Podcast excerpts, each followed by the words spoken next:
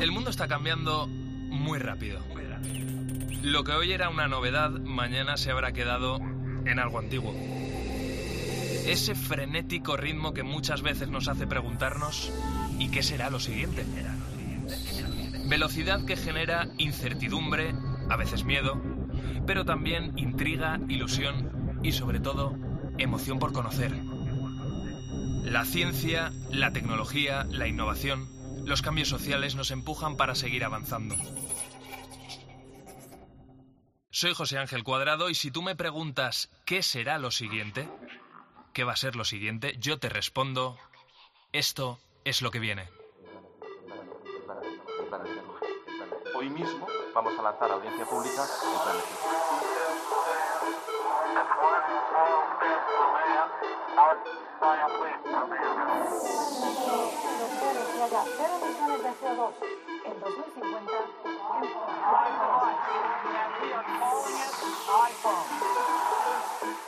El comité ha llegado a una conclusión científica clara. Es una vacuna segura y efectiva.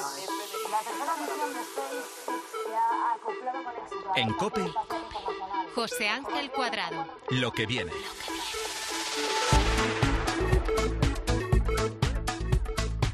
Un informe de la Asociación Nacional de Fabricantes de Alimentos para Animales de Compañía ha asegurado que actualmente en nuestro país hay más de 31 millones de mascotas, de todos ellos. Los perros y los gatos, por supuesto, como te imaginarás, son los más elegidos y para algunas personas son eh, prácticamente como si fueran un hijo.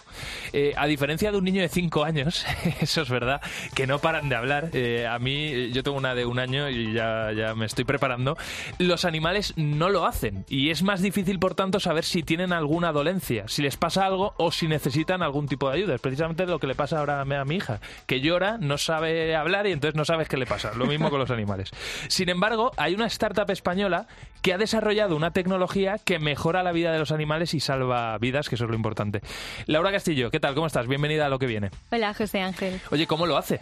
Pues mira, básicamente se ha creado una tecnología que habla por los animales. Anda. Se llama Dimbit 1 y es el primer arnés multiparamédico para perros, gatos y también hay uno para caballos. Lo que hace este dispositivo es monitorizar en tiempo real y sin cables la salud de estos animales. Este arnés proporciona al móvil de un veterinario datos como la temperatura, la posición, la frecuencia cardíaca, la respiración o un electrocardiograma. Bueno, bueno, bueno, bueno, qué bueno. Eh, este 2024, precisamente este año, Dimbit eh, 1 va a ser presentado a los veterinarios estadounidenses en uno de los eventos de veterinaria más importantes de- del país que se celebra en Orlando. Y hoy tenemos con nosotros a Talía Bonmati, que es la CEO y la fundadora de, de esta tecnología. Talía, ¿qué tal? ¿Cómo estás? Bienvenida a lo que viene. Hola, ¿qué tal? ¿Cómo estáis? Oye, qué, qué buena pinta tiene todo esto, ¿no? ¿Estáis ilusionados? Sí, sí, nosotros estamos súper contentos porque, bueno, lo habéis explicado muy bien qué es lo que hacemos. Eh, justamente nosotros detectamos ese problema ¿no? a través de un estudio de mercado que realizamos en el que nos explicaron los veterinarios que no tenían forma de monitorizar a los animales que tenían hospitalizados y bueno, por eso a veces se morían porque como tú hubieras dicho, los animales no te pueden decir ¿no? si se encuentran mejor o peor.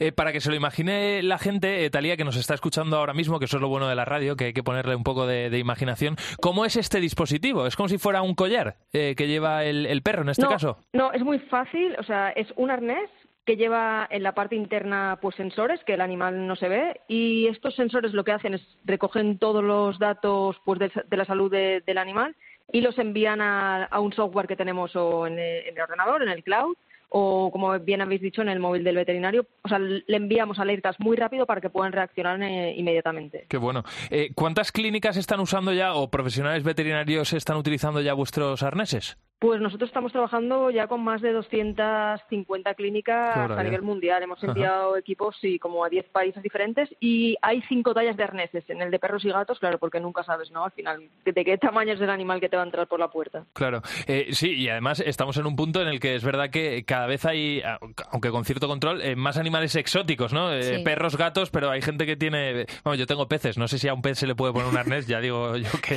que no, que es más complicado. Eh, bueno, hay peces de todos los tamaños y Bueno, peces es muy, verdad, muy caros, ¿eh? O sea que Sí, sí. también vendría bastante, bastante bien. Oye, pero te lo decía sobre todo porque recientemente habéis incorporado esta tecnología también a los caballos. Sí, Exactamente. Eh, el año pasado hicimos el lanzamiento de este producto para caballos, que lo llamamos Dimbit 1 Horse Edition, y justamente, o sea, a nosotros nunca se nos hubiese ocurrido ¿eh? adaptarlo para caballos, no, no tengo caballos, nunca he tenido, eh, pero los veterinarios nos dijeron que se ve que los caballos también tenían, bueno, se morían bastante de, un, de una cosa que se llama cólico, ¿no? Que se ve que se les da algo como en el estómago y empeoran muy rápido en unas horas, entonces, claro, este dispositivo les puede servir para salvarles la vida al final, para controlarlos durante la evolución pues, de esta patología y poder reaccionar rápido si tienen un problema. Y en el caso de caballos no es un arnés, es como una cincha, es como una especie de cinturón grande que se le coloca al caballo. Oye, Talia, ¿y por qué mm, elegisteis que esta tecnología tuviese pues esa forma como de cinturón, de arnés y no, un, yo que sé, un gorro o, o cualquier otra cosa? Claro, al final nosotros teníamos que utilizar los mismos puntos de medición que utilizan ahora los veterinarios. Entonces, un textil nos da mucho juego porque tiene mucha tela, ¿no? O sea, tiene mucho espacio donde ubicar los sensores.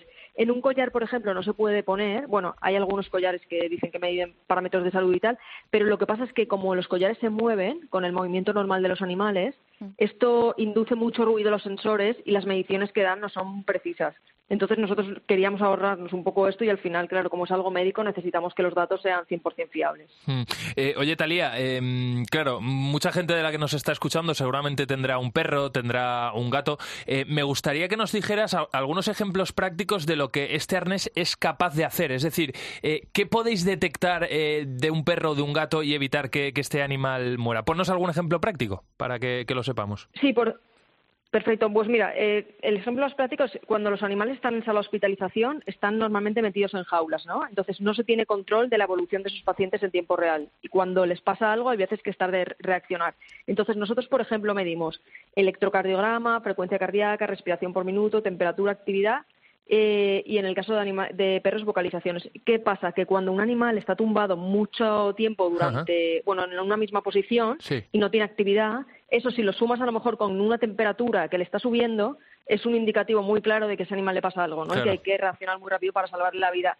O que de repente pues no tiene actividad pero se le está acelerando mucho el corazón, oye, pues eso puede ser indicativo, ¿no? De que a ese animal a lo mejor, oye, le va a dar un ataque o cualquier otro tipo de cosa. Entonces, para esto sirve, ¿no? Al final eh, medimos cosas aisladas, pero luego en conjunto sumadas es lo que hace, lo que da realmente información al veterinario. Qué bueno. Oye, esto una persona como yo, por ejemplo, si tuviera un perro, ¿lo, lo, puedo comprar? ¿Está a mi disposición o simplemente esto de momento lo pueden comprar, lo pueden usar los veterinarios? Claro, es un dispositivo médico. O sea, al final ahora mismo la información que damos es muy médica, es como si te compras para tu casa un monitor multiparamétrico hospital, ¿no? O sea, te lo puedes comprar, pero claro, no le vas a sacar tanto partido como los veterinarios.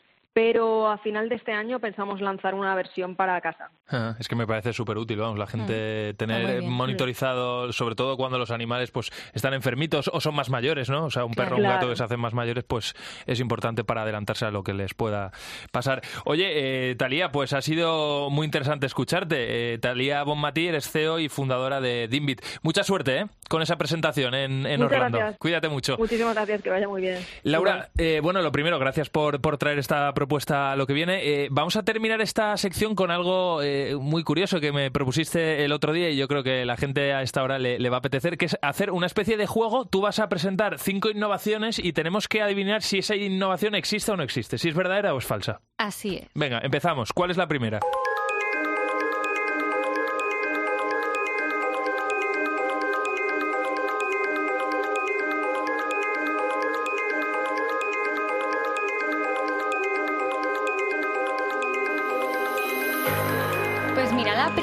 Sería un brazo robótico que aspira las heces de los perros y echa perfume en el suelo. Esto le vendría muy bien a unos cuantos en casa y a otros cuantos en la calle. Que todavía te sigues encontrando algunos eh, guarretes que nos recogen. esta mañana casi piso uno. Pues mal hecho. Eh, esto yo diría que, que es falso, no existe. Pues la respuesta es. Sí, correcta. O sea, es falso. No, existe, vale. No, no existe. Te lo has inventado, muy bien. Sí, sí. Estaría guay, ¿eh? Estaría muy guay, sí, sí. Además, ya te digo, para gente eh, marranita marranita, que, que los hay. Venga, la segunda.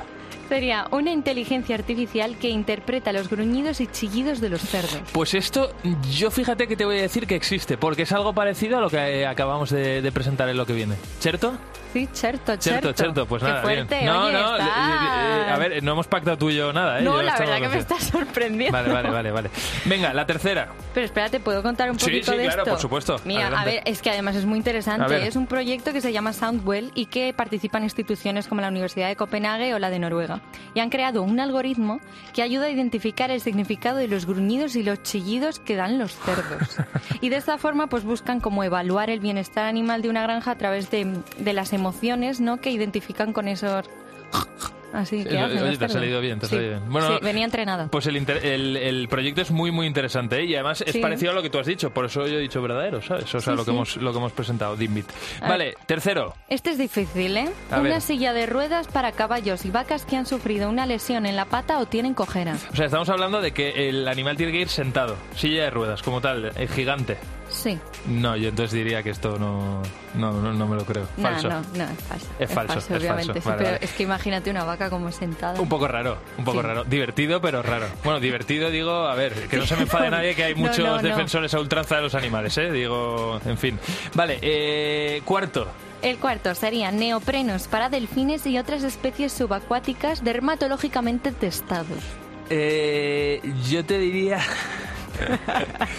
Eh, Imagínate. Si me dijeras neoprenos para delfines y otras especies subacuáticas dermatológicamente testados y que son animales con algún tipo de lesión en la piel, pues eh, te diría que puede ser, que verdadero. Pero como no lo has añadido, te digo que es falso. ¿Qué ojo tienes? Es eh? falso, ¿no? Es falso, Es falso, sí, es falso. sí, no. No existe, eso aún, pero imagínate un delfín con un neopreno. Pues ¿eh? sería también divertido y sobre todo, oye, si es un neopreno para protegerlo Sí, de algo sí. concreto, una infección. Sí, o la, mm, porque además los delfines tienen la piel muy sensible. Sí, sí, por eso que estaría, estaría bien. Venga, ¿y con cuál ideas. terminamos? Bueno, terminamos con música creada solo para animales. Pues mira, esta te voy a decir que es verdadera y te lo voy a argumentar. La semana pasada en este programa tú misma hablaste del Dogflix, que es una programación que, eh, de- como de televisión, ¿no? Que ha- era la Universidad de Wisconsin, creo que la ha creado de manera un poco involuntaria, pero al final es- son imágenes que dejan a los perros muertos, que, se, que, el, que el perro se queda mirando la televisión y no, no se puede no puedes pegar la mirada, ¿no? De la tele. Entonces, en este caso, como va y es parecido, te diría que es verdadera. Es verdadera. Es verdadera. Sí, sí, sí. Soy Además, es también un estudio realizado por psicólogos de la Universidad de Wisconsin. ¿De verdad? Que comparó las reacciones de gatos, en este caso son gatos, cuando escuchaban música. Y les pusieron pues las míticas canciones que podemos escuchar todos. Les pusieron pues Noche Entera o cosas así. Nada, esa no. Con unas composiciones, eh, es- pues, en esas canciones luego también unas composiciones para gatos que hizo un señor que se llama David Teye, Ajá. que trabajó junto a estos investigadores para crear música con imitaciones instrumentales de ronroneos y maullidos. Qué bueno. Y descubrieron que los gatos respondían significativamente a la música de- del David. Y es música como muy rara. Anda, Porque anda, es como... anda. Así. Sí, yo, yo no la he aguantado Ah, mucho ah, más. Ahora ¿eh? luego me la pasas y la vamos Sí, a poner sí. de fondo a esta sección. Vale. ¿Te Uf, parece? Bueno, es dura, ¿eh? La- Es dura, es dura. Bueno, la pondremos aunque sea para terminar esta, esta sección. Sí, sí. Bueno, pues Laura Castillo, muy interesante eh, Dimbit, el primer eh, dispositivo que hemos presentado en esta sección y muy chulo este juego. Lo vamos a, a repetir. Seguro que la gente también se lo ha pasado muy bien desde donde nos está escuchando. Laura, cuídate mucho. Mil gracias. Igualmente, gracias. En Cope, lo que viene. José Ángel Cuadrado. Pues seguramente si, si te preguntes si conoces la enfermedad del afro, me vas a decir que no, que, que no lo has escuchado nunca. En fin, si consumes medios de comunicación, pues a lo mejor has visto algún artículo o has escuchado algo en, en la radio, pero eh, apuesto porque el 90% de las personas que me estáis escuchando ahora mismo aquí en, en lo que viene no la conocéis, ¿no? En este caso estamos hablando de una enfermedad neurodegenerativa grave, eh, grave. Eh, es un trastorno que afecta a los adolescentes, que empieza con crisis epilépticas, que progresa muy rápido y que desgraciadamente eh, causa la muerte pocos años más tarde, ¿no? Eh, como toda enfermedad rara, que esa es la clave, es el concepto, como toda enfermedad rara, eh, actualmente no existe ningún tratamiento para esta enfermedad en minoritaria. Pero Jordi Durán, ¿qué tal? ¿Cómo estás? Bienvenido a lo que viene. Muy bien, muchas gracias, encantado de estar aquí. Oye, ahora te presento, pero eh, ¿qué esperanza podemos aportar eh, a esta enfermedad en la que tú estás luchando, batallando, eh, te estás dejando la piel para encontrar una, una, solución, ¿no? Decía que no hay un tratamiento, pero ¿qué esperanza podemos dar? ¿Hay alguna ahora mismo? Bueno, la esperanza es que estamos mucha gente de, de, muchos sitios y de muchos laboratorios intentando hacer lo mejor, lo, lo máximo que podemos para intentar encontrar una solución. Em, yo diría que esa es la esperanza. Em, lamentablemente, como tú has dicho, es una enfermedad muy grave y que de momento no tiene curación. Y aunque estamos todos, mucha gente, muchos investigadores intentando encontrar esta solución, pues de momento la esperanza queda un poco lejos. Pero bueno, estamos haciendo todos y mucha gente lo que podemos para, encontrar esta solución lo más rápido posible. Eh, Jordi, eh, ¿cuánta gente eh, en España sufre esta enfermedad? O sea, ¿qué porcentaje de la población española? Muy poca gente. de hecho, decías que, que, probablemente los siguientes nadie habrá oído hablar de ella, eh, pues obviamente porque realmente hay pocas personas en España y en el mundo eh, que la sufren. En España ahora mismo no habrá habrá menos de 10 pacientes que la tienen y en el mundo habrá unos pocos, unas pocas centenas, unos pocos centenares. Mm. O sea que en realidad es una enfermedad muy desconocida porque realmente es muy rara, es, es muy, la tiene muy poca gente. Claro. Eh, Jordi, eres profesor e investigador biomédico de la Universidad Ramón Llull, eh, también perteneces a la IQS School of Engineering. Eh, claro, mm, porque una persona como tú decide investigar sobre una enfermedad como esta y por dónde se empieza cuando la enfermedad es tan, tan, tan extraña. ¿Cómo es ese proceso? Cuéntanos. Bueno, pues como dices, yo soy investigador biomédico y por tanto, de hecho, yo me estoy, yo siempre he dedicado mi, investigación a estudiar el cerebro, a cómo funciona el cerebro, ¿no? Y a cómo, em, pues, yo qué sé, por ejemplo, almacenamos la memoria o aprendemos nuevas eh, tareas, nuevas eh, cosas que, hacemos. Y a veces en el camino te encuentras eh, con enfermedades, ¿no? Con el camino de tu, investigación te encuentras enfermedades que estén relacionadas con lo que tú estudias y de hecho, pues una cosa se nutre de la otra. Acabas aprendiendo de cómo funciona el cerebro eh, más cosas cuando estudias enfermedades y acabas eh, aprendiendo cómo tratar y cómo intentar resolver enfermedades cuando estás estudiando el cerebro, ¿no? Y así llegué un poco yo a la enfermedad de la fora. O sea, la particularidad del cerebro que yo estudiaba, que tiene, eh, tiene que ver con cómo el cerebro consigue su energía y se alimenta, ¿no? Y para funcionar, porque el cerebro, nuestro cerebro gasta muchísima energía, Em, pues me llevó a, nos llevó a nuestro laboratorio a encontrar eh, esta enfermedad y a entender que estaba relacionada con, con lo que nosotros estudiamos y por tanto intentar entender exactamente qué pasaba y que, cómo podíamos intentar tratarla. ¿no? Em, Jordi, em, yo soy una persona que está al frente de un programa de ciencia y tecnología, algo de, esto conozco, ¿no? He leído precisamente para prepararme esta entrevista sobre la enfermedad de, la fora, eh, he leído también sobre el proceso que estáis siguiendo para intentar encontrar un tratamiento eficaz, ¿no? Pero explícale a todo el mundo de una manera sencilla, para que cualquiera lo entienda, eh, cuál eh, va a ser vuestra propuesta de solución ¿Qué estáis investigando? ¿Qué estáis haciendo? Vale, sí, eh, bueno, pues mira, eh, nosotros lo primero que hicimos es intentar entender la enfermedad, intentar entender qué estaba pasando, porque en estos adolescentes, como decías, de repente aparecían, empezaban a aparecer crisis epilépticas y empezaban a tener una degeneración del cerebro que hacía que, bueno que fueran, fueran perdiendo funciones y cada vez eh, fueran a peor hasta quedar encamados y finalmente pues acabar muriendo lamentablemente como explicabas.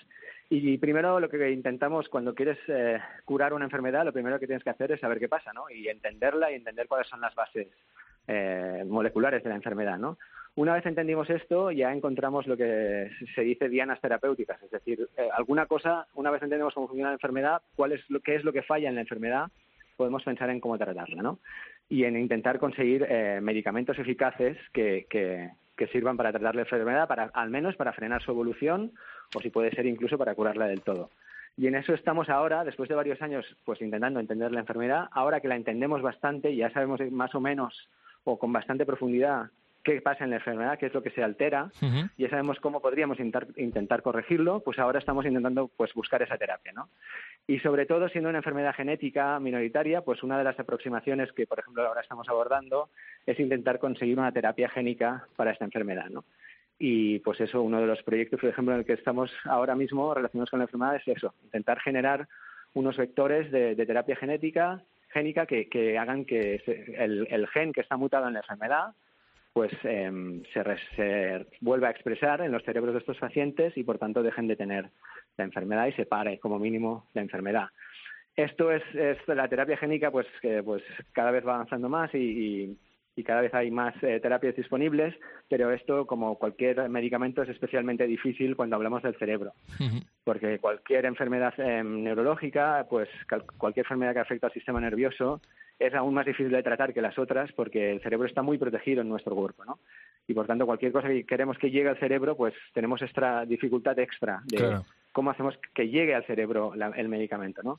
Y en eso estamos ahora, entre otras cosas relacionadas con la enfermedad y, como decía, entre otras, intentando también acabar de entender cómo funciona el cerebro en condiciones normales, pues también estamos intentando encontrar una terapia génica que llegue al cerebro y que sirva para tratar la enfermedad de la fora. Hmm. Desde luego, entender al cerebro es, es, uno de los grandes retos que tienen eh, los científicos, ¿no? Que tiene la ciencia para... Es la última frontera. Desde luego. Y además lo hemos tratado aquí en, en, lo que viene. Em, te voy a hacer dos preguntas más. Eh, una de ellas sobre financiación, eh, que esto yo creo que para vosotros es, es clave. Pero antes, Jordi, quería preguntarte algo un poquito más personal, ¿no? ¿Has conocido alguna familia que desgraciadamente ha perdido a, a un chico o a una chica joven porque ha sufrido sufrido esta enfermedad? Eh, les has conocido? ¿Tienes relación con ellos? Sí, yo estoy muy en contacto con asociaciones de pacientes em, em, eh, sobre de, la enfermedad de la FORA. Cuando hay una enfermedad de estas eh, minoritarias, pues las asociaciones de pacientes son muy importantes para, para los pacientes, para los familiares, porque encuentran un sitio donde, no sé, donde pueden encontrar a otra gente que la tiene, que puede conseguir información, que, que les pueden ayudar a saber qué hacer, o al menos, pues a veces no se puede hacer mucho, como es este caso, pero al menos, pues tener la máxima información posible. Yo estoy en contacto con la Asociación de Pacientes de Estados Unidos, que fue la primera que se creó y es la más grande, pero también ahora se ha creado una asociación aquí en España, incluso una eh, em, a nivel de Cataluña, los padres de una paciente también han creado esta asociación. Y por tanto, pues el contacto directo con los eh, con los pacientes y con los familiares también a nosotros nos da... Claro, os dará aliento, ¿no? O sea... Claro, sí, sí. Mm. Realmente tú estás con tus experimentos intentando encontrar una, una solución, etcétera, pero es mucho más de, dar, como dices, aliento, ¿no? Conocer a las familias y, y también entiendo, y me lo han transmitido ellos, que para las familias es muy importante también saber que hay gente que está al menos intentándolo, ¿no? Ah. Encontrar una solución, ¿no? Y que alguien se preocupa por la enfermedad esta mm. eh, que sufren sus, sus familiares, ¿no? Mm. Eh, entonces sí, el contacto con los pacientes eh, pues, también lo tenemos y es muy, es muy impactante, ¿no? También, mm. y muy motivante, como dices.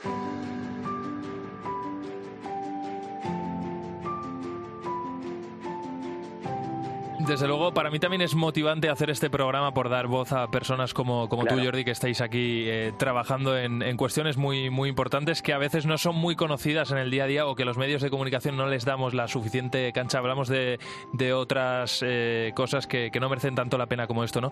una última eh, pregunta. ¿Qué responderías a esas personas que dicen que hay determinadas enfermedades raras que no tienen cura?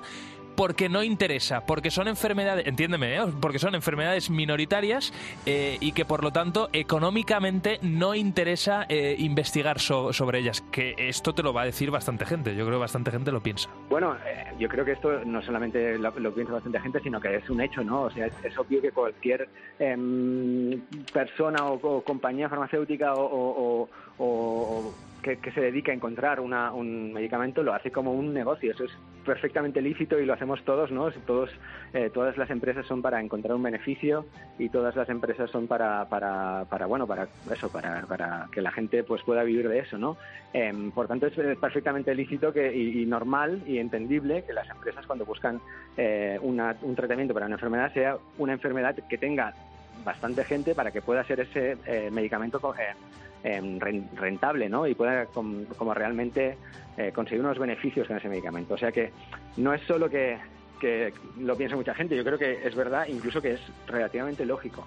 Lo que pasa es que a través de em, pues, em, legislación se podría intentar conseguir que estas enfermedades raras que, que tiene poca gente pues esté favorecido de alguna manera el eh, que se haga investigación sobre ellas, mm. porque es lo que necesitan estos pacientes, ¿no? Otra cosa muy importante es que investigando una enfermedad rara no solo encuentras una solución para esa enfermedad, como decía antes, a veces investigando una enfermedad rara encuentras, eh, eh, entiendes también mejor cómo funciona el cerebro. Mm. Nosotros es nuestro caso, estudiando la fora hemos entendido cosas del cerebro que no se sabían. También a veces encuentras como mecanismos patológicos, o sea, cosas que van mal, que pasan en otras enfermedades, igual otras enfermedades raras, pero igual otras enfermedades más eh, comunes. Y, por ejemplo, lo que hemos visto en la FORA, pues podría ser también que jugara un papel en enfermedades como la esclerosis lateral amiotrófica mm. o incluso el Alzheimer, o sea, enfermedades neurogenerativas mucho más frecuentes, ¿no? O sea que al final, eh, a nivel de, de, em, inversión pública, pues es obvio que invertir en enfermedades eh, minoritarias es, es importante y necesario. Y a nivel de, de, inversión privada pues y de compañías que quieran hacer medicamentos pues lo que se tiene que hacer es favorecer que les salga rentable a ellos no para que para que entonces se puedan hacer estos medicamentos que insisto eh, se aprende no solo de, de, o sea sirven no solo para esa enfermedad sí, en concreto sino para otras sirven también. para muchas más mm, cosas. desde luego que sí. Bueno pues Jordi Durán profesor de la Universidad Ramón Llull también investigador biomédico y también perteneces a la IQS School ha sido genial de verdad escucharte. Mucha suerte, mucho ánimo y, y aquí tienes un, un, altavoz para contar las novedades cuando, cuando quieras. Muchas gracias a vosotros y, y bueno, yo creo que es súper importante que se hable de ciencia, como decías, y por tanto, pues programas como el tuyo son súper importantes. O sea que gracias también por hacer divulgación y por promover que, que estas cosas también se hable y no solo se hable ¿no? de fútbol y de, ¿no? y de, y de, y de política, y de política, que estamos, política, estamos muy exacto. cansados ya, la mayoría. Bueno, exacto. un abrazo, Jordi, cuídate. Un abrazo, gracias, chao. En COPE, lo que viene. José Ángel Cuadrado. Estamos aquí en, en, lo que viene el programa de ciencia, tecnología e innovación de, de COPE. Eh, fíjate que uno de los sectores que todavía no habíamos tocado en este programa, al que no le habíamos dedicado un, un ratito, es el sector de la, de la aviación. Y fíjate que es un sector que está invirtiendo muchísimos esfuerzos, muchísimo dinero, muchísimo talento en, en tirar hacia adelante, ¿no? Eh, están invirtiendo en nuevos combustibles, se está invirtiendo, eh, bueno, investigar, ¿no? Nuevos combustibles, se está invirtiendo invirtiendo mucho dinero en hacer eh, los aviones, eh, pues cada vez con, con, diseños más perfectos, ¿no? Para que vayan más rápido, para que se llegue antes, ¿no? A, a los destinos. Así que. Pues hemos llamado a una persona que está inmersa en un proyecto apasionante eh, que al final va a dar luz eh, o va a dar lugar al primer hub tecnológico e internacional en el sector de la, de la aviación. Y esa persona es Diego Fernández, que es eh, CEO de Helify Iberia. Diego, ¿qué tal? ¿Cómo estás? Bienvenido a lo que viene. Hola, ¿qué tal? Encantado de saludar a todos y gracias por haberme invitado. Nada, es un placer tenerte aquí con, con nosotros. Oye, lo primero que quiero que, que nos expliques eh, es esto de hub tecnológico, eh, para que todo el mundo lo entienda, al final es un espacio físico en el que se van a encontrar eh, profesionales de todo tipo. En este caso, pues me imagino que habrá muchísimos ingenieros y algún perfil más que ahora enseguida nos cuentas tú. Y lo que se va a hacer ahí es probar diferentes tecnologías, probar diferentes innovaciones para que luego se puedan implementar implementar en, en, cualquier avión ¿no? comercial. Eh, claro, eh, ¿cuáles son vuestros primeros objetivos? ¿Dónde vais a atacar? ¿Qué es lo que queréis mejorar?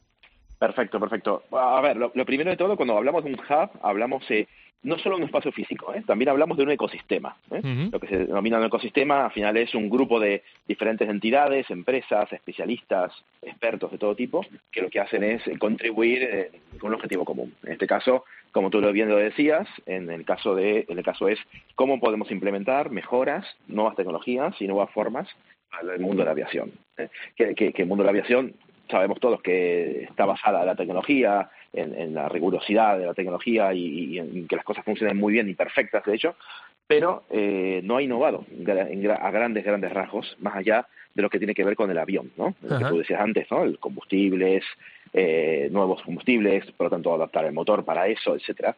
Y entonces sí que hay muchos, muchos desafíos, no solo en la aviación comercial, sino también en otros nichos que hay de, de como de aviones, digamos, de, de empresas con de aviación privadas, eh, eh, eh, como puede ser peque más pequeñas ¿no? que, las, que las grandes grandes compañías que, que, que, que uno le viene en la cabeza primero, ¿no? Por lo tanto, digamos que hay, hay muchísima innovación alrededor de todo eso. Uh -huh. Y eso es un poco lo que el hub está pretendiendo, es decir, aunar esfuerzos con compañías que están trabajando en diferentes aspectos de innovación de la aviación y aunarlas para poder acelerar esa, esa, esa adopción, es decir, que lo que se haga se pueda adoptar y se pueda poner realmente en los aviones en forma más rápida, claro. porque no deja de ser un, un, un, tema muy regulado. Mm. También. Esto sería eh, básicamente pasar de la teoría a la práctica. Para que la gente lo entienda, ¿no? Por poner un caso concreto en el que vosotros eh, pretendéis eh, trabajar, ¿no?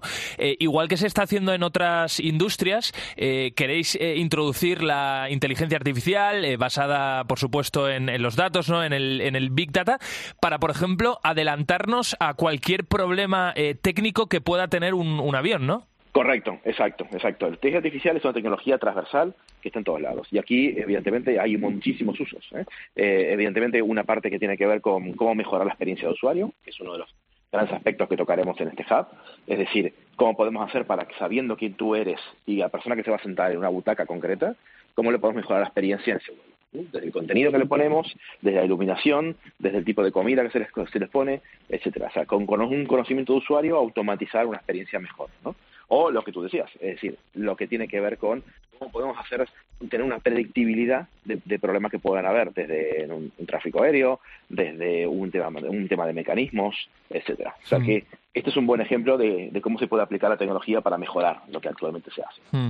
Em, Diego, eh, aunque tú y yo lo hemos hablado previamente, seguramente habrá mucha gente que se estará preguntando. Eh, tú mismo lo has explicado, ¿no? Un hub no solo es un espacio físico, aunque evidentemente tendrá que haber un espacio físico en el que las personas al final se vean, ¿no? E intercambien eh, impresiones, sino que también es un es un ecosistema, ¿no? De, de muchos organismos que, que pueden estar en diferentes puntos del mundo. Pero claro, eh, la persona que nos esté escuchando seguramente dirá, oye, pero todo esto, ¿dónde se va a montar, ¿no? A nivel, a nivel físico. Eh, la pregunta va con, un poco trampa, ¿no? Porque ya, ya, sé lo que me vas a responder, pero bueno, para, para explicárselo a todo el mundo. Eh, ¿Dónde tenéis la mirada puesta? Porque de momento no hay nada. Correcto, correcto. Esto se está montando y es, bueno que aclaremos esta, esta, esta, esta forma, ¿no? Cómo se van a hacer. Sí, hablamos de que un espacio físico es muy importante, porque ahí es donde realmente van a pasar las cosas, un espacio donde se puedan eh, hacer pruebas reales sobre aviones reales, donde hayan ingenieros, eh, donde hayan personas de, más de negocio. O sea,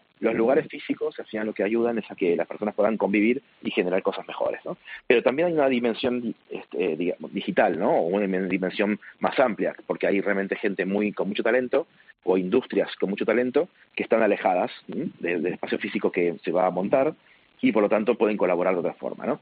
Eh, nosotros la mirada la tenemos puesta ahora mismo en lo que es el Middle East, que es eh, Arabia Saudí eh, y todo, eh, digamos, todo lo que tiene que ver con el mercado que manejan ellos, que es muy grande. Sabemos que hay grandes aerolíneas que son punteras. Sí, claro. ahí, está Fly, Emirates, Qatar, Airways, ¿no? o sea que hay empresas muy potentes. Hmm. Exactamente, exactamente. Y que tienen además un excelente servicio y unas experiencias tremendas y buscan innovación constante. Entonces, los primeros socios que se han acercado son de esa zona, porque al final, además, también hay un gran mercado de aviones privados, como podemos imaginar. Donde hay dinero, al final también hay otros mercados. y, y, en ese sentido también estamos atendiendo a este tipo de, iniciativas. Por lo tanto, ¿qué va a ser esto? Va a ser un espacio físico que empieza en esta zona, todavía no está, digamos, definido el, espacio, pero ya está en marcha eh, todo para que se haga muy pronto. En ese espacio se va a crear unos equipos propios que van a hacer una serie de cosas y unos partners que se van a sumar con conocimiento para que ahí pasen cosas diferentes. Y luego la idea es que esto se vaya replicando como un espacio modélico, se vaya replicando en diferentes partes del mundo donde tenga sentido que esté. Por ejemplo, en Europa, ¿eh? donde están eh, empresas como Airbus, empresas como Estados Unidos, lugares donde existe ya una industria y este hub lo que puede ayudar es a acelerar y aglutinar todos esos diferentes stakeholders, players o, o empresas para generar cosas nuevas.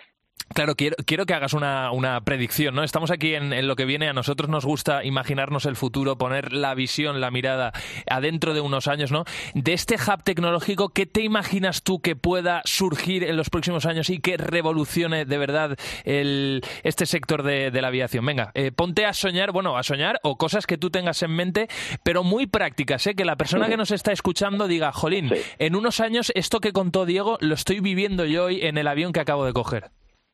muy, buen, muy, buen, muy buen punto. Eh, a ver, en cuanto a predicción, lo principal tiene que ver con la experiencia de usuario, la experiencia de los, pasajeros. ¿eh? Yo tal vez no suene, no suene tan radical, ¿eh? pero, pero digamos que esto es un tema importante, que no se ha innovado mucho. Nosotros seguimos subiendo, sentándonos en una butaca y teniendo, teniendo que mirar para adelante a, la, nuca de la persona que está adelante. ¿no? Por lo tanto, ahí hay muchísimas cosas para hacer, para hacerlo mejor y mucho más eh, enriquecida la experiencia. Luego hay un tema que es muy importante, que son todo tipo de nuevos vehículos que están surgiendo ahora, que son voladores y que no necesariamente son aviones. No sé si habéis visto, digamos, los taxis eh, voladores que empiezan a aparecer, que son urbanos y que hay países que están empezando a utilizar. Es decir, tú estás en una terraza de un edificio, sales no con un helicóptero, sales con un taxi, eh, o hay, eh, empiezan a aparecer nuevas infraestructuras de aeropuertos que están fuera de la ciudad, donde tú dejas tu coche y en lugar de meter el coche dentro de la ciudad, pues lo que haces es subirte a estos taxis voladores que son, para dos personas o cuatro y te llevan de forma urbana y te dejan ante un edificio o en un parque o en un espacio abierto, pero ya urbano, la ciudad. Por tanto, digamos que una de las cosas que va a cambiar todo esto es que no hablamos de, cuando hablamos del espacial no hablamos solamente de aviones. Los aviones van a seguir progresando, van a ser cada vez más sostenibles, tienen que ser sostenibles, ya hay, unos, hay unas metas concretas, por lo tanto eso es muy importante. Pero a nivel de predicciones estamos muy enfocados en todo tipo de experiencias y en todo tipo de vehículos que puedan empezar a aparecer con necesidades diferentes. Tenemos que hacer viajes más rápidos, tenemos que poderse, digamos, hacer que las ciudades sean más vivibles, ¿eh? tenemos que cambiar el modo de los coches, hay grandes desafíos globales que tienen que verse eh, reflejados en ese tipo de iniciativas. O sea, Diego, eh, danos un poco de, esperanzas. El ir como sardinas en lata en determinadas compañías, ¿eso en los próximos años eh, puede desaparecer? ¿Puede ser posible que los espacios sean más amplios, que no tengamos que ir ahí tan apretujados, que, vayamos haciendo otra cosa, que no sea estar sentados y mirando hacia adelante? exactamente. En, la experiencia sí. En el modelo de, cargar cantidad de personas, eso no te lo sabría decir con ciencia cierta, porque al final tiene que ver con el el retorno de, la inversión. Es decir, yo tengo un coste de despegar un avión y tengo que poder, de alguna forma, meter una cantidad de personas. Ahora, cuando los combustibles sean más accesibles y cuando, digamos, eh, ciertas tecnologías hagan que las cosas sean más fáciles, o tú cobres, no porque se suba la persona por 100 euros a un no cost, sino que se suba y pague 200 porque le va a ser una experiencia realmente interesante, ahí es cuando empezamos a aparecer los otros modelos. Tú no pagarías más por tener una experiencia mejor, Posiblemente sí. Sí, sí, sí. Si cansado de esto, pagaré mm. más. Mm. Perfecto. Entonces, si pagamos más por una experiencia, podemos reducir la cantidad de personas y darte una experiencia mejor. Por lo tanto, esto va a, dedicar, va a cambiar. Claro. Claro. Oye, y Diego, eh, luego sí que es verdad, ya, por terminar, eh, es que es muy interesante de, verdad y estaría preguntándote cosas constantemente. Seguro que igual que la gente que, nos está escuchando ahora mismo aquí en, en COPE, en lo que viene. Eh, oye, de, esos nuevos vehículos que dices tú que, van a aparecer, ¿cuándo van a ser, no te digo masivos, ¿no? Porque imaginarse una gran ciudad como Madrid, donde estoy yo ahora mismo grabando este programa, con helicópteros o con drones grandes, ¿no? cruzándose entre sí de manera masiva, a mí me cuesta imaginar en la próxima década, ¿no? Pero eh, ¿cuándo van a empezar a aparecer esos vehículos en determinadas ciudades del mundo? También en función de la experiencia que tenéis y, lo que pretendéis hacer con el hub. Bueno, eh, eh, es verdad que es muy importante el tipo de ciudad. Madrid en concreto es una ciudad que tiene una densidad urbana tremenda, es decir, hay muchos, muchos edificios. entonces, sí, que las, hay ciudades que se prestan mucho más para esto. Eh, ciudades que además no te pienses que vas a ir por la calle y vas a ver pasar por encima tuyo este tipo de drones, ¿no? sino que realmente lo que van a hacer es dejarte en zonas un poquillo alejadas, más urbanas, pero que después te puedas coger una lanzadera, te puedes coger un, patinete o te puedes coger algún tipo de, de digamos, de, mm, de, transporte multimodal, ¿no? Entonces, eh, hay ciudades que se están prestándose para esto, ¿eh? y hay, de hecho, empresas grandes, como podemos conocer, grandes empresas de infraestructuras españolas, que están construyendo ya este tipo de, aeropuertos diferentes. ¿eh? Por lo tanto, digamos que el, se está reduciendo muchísimo. Hoy mismo, hacer una predicción de este estilo, con la exponencialidad que tienen las tecnologías, es realmente equivocarse seguro. Pero bueno, te puedo decir que seguro que entre entre eh, menos de 10 años, seguro que estamos viendo modelos muy disruptivos funcionando. Mm. Ese es un poco los, los objetivos que están marcándose la industria y, muchos expertos que están ya ahí trabajando con nosotros. Oye, ¿y, de conducción autónoma en, aviones? Eh, ¿qué, se dice en el, en el sector? No hablo tanto de aviones eh, comerciales, ¿no? Donde suben eh, cientos de personas, ¿no? O sea, que, que sube mucha gente, decenas, perdón, de, de, personas, sino en aviones privados, ¿no? ¿Cuánto queda para ver un avión que, que, se pilote solo? O, que, o, que, o, mejor dicho, que lleve a alguien desde tierra, pero que no necesariamente el piloto esté encima de ese avión. Sí, a, ver, de, hecho, hay una parte que es importante saber. Es decir, los aviones ahora mismo se conducen prácticamente solos. sí, pero, sigue, sigue, habiendo un piloto ahí, delante, ¿eh? O sea que eso es verdad. Exactamente. Sí, sí, sí, sí, sí. El piloto y el copiloto siempre están ahí porque al final hay un factor humano que, que a ver, Técnicamente es importante que esté todavía, y eso se va a ir avanzando, pero también hay una parte de percepción de los pasajeros. No debemos subirte tú y ver que en la cabina hay solo máquinas, ¿no? Que dices, uy, aquí entra un virus, pasa alguna cosa y nos vamos todos para abajo, que ver personas que están, que están ahí. Pero evidentemente un despegue y un aterrizaje, etcétera, está todo muy, muy automatizado. Por lo tanto, técnicamente eh, es muy probable. El tema es si después culturalmente nosotros queremos dejar que los aviones un día despegar dentro de un avión donde no hay nadie de tripulación, ¿no? No hay, una persona que cuide entre comillas, ¿no? Eh, conceptualmente del, viaje, ¿no? Bueno, pues desde luego es un tema es un tema muy interesante y, que se abordará en, los próximos años. Eh, Diego Fernández, CEO de Helify Iberia, que por cierto no hemos dicho que Helify es una compañía de innovación global eh, que está ayudando a empresas en, en, procesos de transformación y que está inmersa en proyectos tan bestiales y tan brutales como este primer hub tecnológico e internacional que tiene la mirada puesta en Emiratos Árabes y en toda esa zona donde hay grandes compañías como Fly, Emirates o Qatar Airways, que, que son compañías que tienen mucho dinero y que tienen posibilidades, por lo tanto, de, de, innovar. Eh, Diego, ha sido genial escucharte. A ver qué tal va ese proyecto. Mucha suerte y os seguimos la pista. Muchas gracias, muchas gracias. Y gracias por invitarnos y espero que, haya sido interesante. Un, un abrazo muy grande, muy interesante. Chao, adiós. En COPE, lo que viene. José Ángel Cuadrado. Seguimos aquí en, lo que viene analizando cuáles son algunas de las startups made in Spain o que desarrollan su actividad en, nuestro país eh, como sede central, ¿no? pero que luego, eh, por supuesto, pueden trabajar en, el resto del mundo. Empresas que, están emergiendo y que están emergiendo con mucha fuerza y con proyectos muy, muy interesantes, porque lo que queremos es presentártelas. Eh, y para analizarlas, tenemos aquí con nosotros, como cada semana, a Pablo Garrido. ¿Qué tal, Pablo? ¿Cómo estás? Bienvenido a lo que viene. Hoy vamos a hablar otra vez del sector de la construcción ¿verdad? ¿Qué tal, José? Mira, hoy te traigo un proyecto que trata de aprovecharlo todo. Sustain Material convierte residuos sanitarios en materiales para la arquitectura y un diseño más sostenible. Para que te hagas una idea, el 85% de estos residuos se desechan. La mayoría acaban en vertederos o incineradoras. Sustain Material cambia el status quo de estos materiales. Al reciclarlos los convierte en un elemento de carbono neutro para la construcción y el diseño. De esta forma son beneficiosos con el medio ambiente. Por tanto, resuelven problemas a arquitectos y constructores, facilita la consecución de certificados de construcción verde y reducen costes operativos. Bueno, pues la propuesta es muy muy interesante y vamos a saludar a una de las personas que está al frente de todo esto, que es Simón González. Simón, ¿qué tal? ¿Cómo estás? Bienvenido a lo que viene. Muchas gracias, buenos días y gracias por la invitación al programa. Gracias a vosotros por la labor que estáis haciendo, que, la verdad es que es maravillosa. Al final es utilizar eh, un material que terminaría en, la basura, ¿no? Y lo estáis reutilizando, le estáis dando una segunda vida, estáis alargando la vida. Pero si te parece, eh, para que todo el mundo lo entienda, explícanos cómo es ese proceso desde que no sé qué se tira en un hospital. Y explícanos también qué es ese no sé qué, claro. A ver, todo comienza con el fabricante de toda esta indumentaria médica que se utiliza en los hospitales. Eh, esta indumentaria eh, tiene una vida promedio de 15 minutos y es de un solo uso. Se utiliza y se lleva a vertedero, básicamente, e incineración. Hay un gestor de residuos que es el que recolecta el residuo del hospital, eh, lo tiene que llevar a esterilización y luego esa esterilización se lleva a vertedero e incineración. Esto ocurre en todo el mundo y es el sistema que se utiliza actualmente, ¿no? Nosotros lo que hacemos es proponerle al gestor de residuos, mira, danos el residuo a nosotros y en vez de pagarle al vertedero nos pagas a nosotros.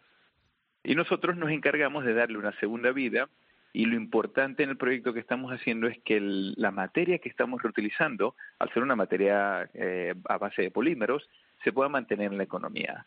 De ahí la importancia de la trazabilidad que le damos a los productos que estamos fabricando. Claro, aquí estamos hablando de batas, de guantes, ¿verdad? De vendas, de, equipos de protección que, se utilizan en, los hospitales. Claro, eso os llega a vosotros, ¿no?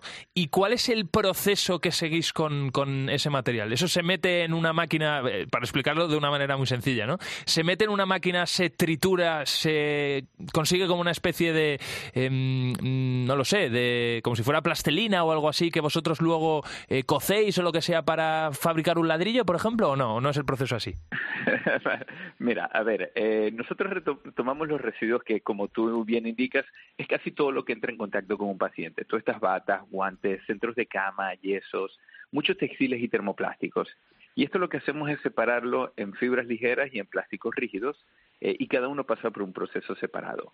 Eh, nosotros ahorita los materiales de construcción los estamos sacando principalmente de, de las fibras ligeras que nos encargamos de llevarlas a un proceso de manufactura de aislamiento térmico, aislamiento acústico y tableros aglomerados. Eh, como tú decías, e, estos residuos sí pasan por un proceso de trituración y de esterilización. Eh, y nosotros usamos una tecnología que tiene el nivel más alto posible o existente en la sociedad eh, para la esterilización de estos residuos y se pasa un proceso constante de esa inactivación de bacterias, ¿no? Para obtener un producto que sea completamente saludable para, para el usuario y, y, quien manipula el producto. Claro, claro. Eh, oye, y, después eh, de que se haya hecho todo este proceso, ¿no? Em, hemos contado, ¿no? Que vosotros al final lo que creáis es un nuevo material de, construcción, ¿no? Eh, ¿Esos materiales dónde se están utilizando ahora mismo, Simón? ¿Qué podemos tocar ya? ¿qué, se haya hecho con lo que vosotros estáis creando? Bueno, mira, el primer producto que estamos generando normalmente no se toca porque está dentro de los muros. Es un aislamiento térmico y funciona para mejorar la eficiencia energética de la, del, del, ambiente constructivo, eh, del espacio interior. Eh, pero de ahí nosotros sacamos también un aislamiento acústico. Este aislamiento acústico sí es superficial, es como este que se utiliza en oficinas, bibliotecas, eh, es para mejorar la reverberación del espacio y actualmente estamos en un proyecto donde lo, instalaríamos en, en Norsgen, un nuevo coworking que se está generando en Barcelona, eh, donde tendríamos la primera instalación del aislamiento acústico. Eh, oye, Simón, eh, te voy a hacer una última pregunta. Antes, dinos, por favor, cómo podemos encontrarte. Imagínate que ahora mismo nos está escuchando algún constructor, algún arquitecto y dice, qué bueno este proyecto, oye, quiero introducir esto a mi, vamos, a, mis nuevos trabajos, ¿no? ¿Cómo, os encontramos? bueno, estamos en, en la web en www www.sustainmaterial.com eh, y también por LinkedIn a mí como persona o en la página web de, LinkedIn de Sustain Material. Bueno, pues ahí, eh, ahí está hecha la, la publi, ¿no? Porque en este caso es un proyecto maravilloso. Eh, ya, lo último, Simón, antes de, despedirte, ¿cómo se te ocurre a ti hacer, hacer esto? O sea, ¿esto es por, por algo personal, el, haber estado en, hospitales y haber visto cómo los guantes se ponen una vez se tiran a la basura y, eso moría directamente? ¿Es por eso? No mucho. La verdad es que fue un poco la vida llevándome a este punto donde eh, yo trabajé en la gestión de los residuos sanitarios. Ah, eh, mm. Me gradué como arquitecto y en una de la, de la del máster lo que hicimos fue básicamente buscar y validar eh, cómo encontrarle vida a esos residuos sanitarios. Sabía que se estaban desperdiciando el 100% va a haber de incineración. por lo cual, una vez que validamos o hice la investigación para para validar qué se podía hacer, me encontré con algo que tenía mucho potencial. Qué bueno. Y ahí fue cuando decidí, sentí que tenía esta pequeña responsabilidad en las manos de, de poderlo dar a la sociedad, mm. justo cuando llega el COVID. Mm. Y fue como, Claro que eso fue, vamos, eso fue, claro, eso fue una explosión de batas, de mascarillas, de guantes, que todo, evidentemente, de un solo uso y, a la basura. Pues Sustain Material, eh, Simón González, la persona que está al frente de, todo esto, eh, gracias por tu trabajo, de corazón te lo digo, porque es muy interesante, estáis dando una segunda vida al final a materiales ¿no? que, que solo tendrían un uso eh, y que os vaya muy bien el proyecto. Ojalá estéis en cada vez más espacios. Os seguimos la pista. Esperemos que sí. Muchas gracias a ustedes porque son estos, son estos tipos de conversaciones que también nos permiten llegar a, a, las personas que permitan dar ese cambio en la sociedad y en una construcción que sea más sostenible. Así que gracias a ustedes también por el apoyo. Sí, señor. Un abrazo, Simón. Cuídate mucho. En COPE, lo que viene. José Ángel Cuadrado. Por cierto, hoy se celebra el Día Internacional de la Mujer y la Niña en la Ciencia, hoy domingo 11 de febrero. Es un momento muy oportuno para reivindicar la presencia de las mujeres en los sectores tecnológico, en, la ciencia. En fin, aunque en este programa no nos falta apoyo, ¿eh? Eh, damos todos los programas voz a proyectos muy interesantes liderados por, por mujeres. Hoy, por ejemplo, has podido escuchar uno. Pero a pesar de ello, la realidad es que la presencia de, mujeres en sectores TIC no supera el 30%. Eh, lo he consultado ¿eh? en, varios informes y no supera esa cifra en ningún caso. Eh, aún así, hay proyectos muy interesantes que están precisamente trabajando para impulsar esto. Hay dos emprendedoras españolas, Rosario Ortiz e Inés Vázquez, que llevan años con Adalab, que es una escuela que lo que pretende es formar a mujeres para que puedan reconvertir sus carreras profesionales hacia esas oportunidades tecnológicas. a estas dos precisamente se les ha ocurrido una idea genial para las niñas Muñecas recortables con gadgets intercambiables, es decir, eh, que se cambien las tablets, las probetas, los microscopios. Y cuando empezamos a pensar en qué hacer, entonces nos gustaba la idea de aprovechar uno de esos juegos marcados por el género, como son las muñecas recortables, para darle la vuelta y utilizarla a nuestro favor. Por eso cambiamos los accesorios históricamente catalogados como femeninos de estas muñecas recortables, como son los lazos o los bolsos, por otros del ámbito tecnológico, como pueden ser las probetas, los ordenadores o, los telescopios. Y esta acción nos parecía perfecta para fomentar el interés de las niñas por la tecnología mediante algo natural como es, como es el juego. Porque ellas quieren que cada vez sean más niñas las que apuesten por estudiar eh, algo relacionado con la tecnología o la ciencia. Pero mientras eso va ocurriendo, mientras eso va creciendo, eh, ellas lo que hacen precisamente es formar a mujeres que hoy en día están trabajando en cosas muy diferentes, alejadas de la ciencia y de la tecnología, pero que de repente quieren darle un vuelco a su vida.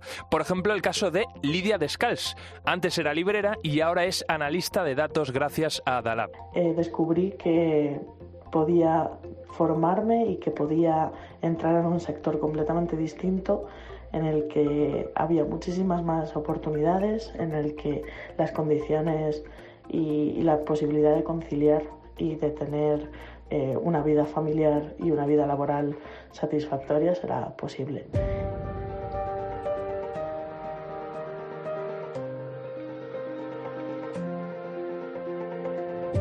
En Cope, lo que viene.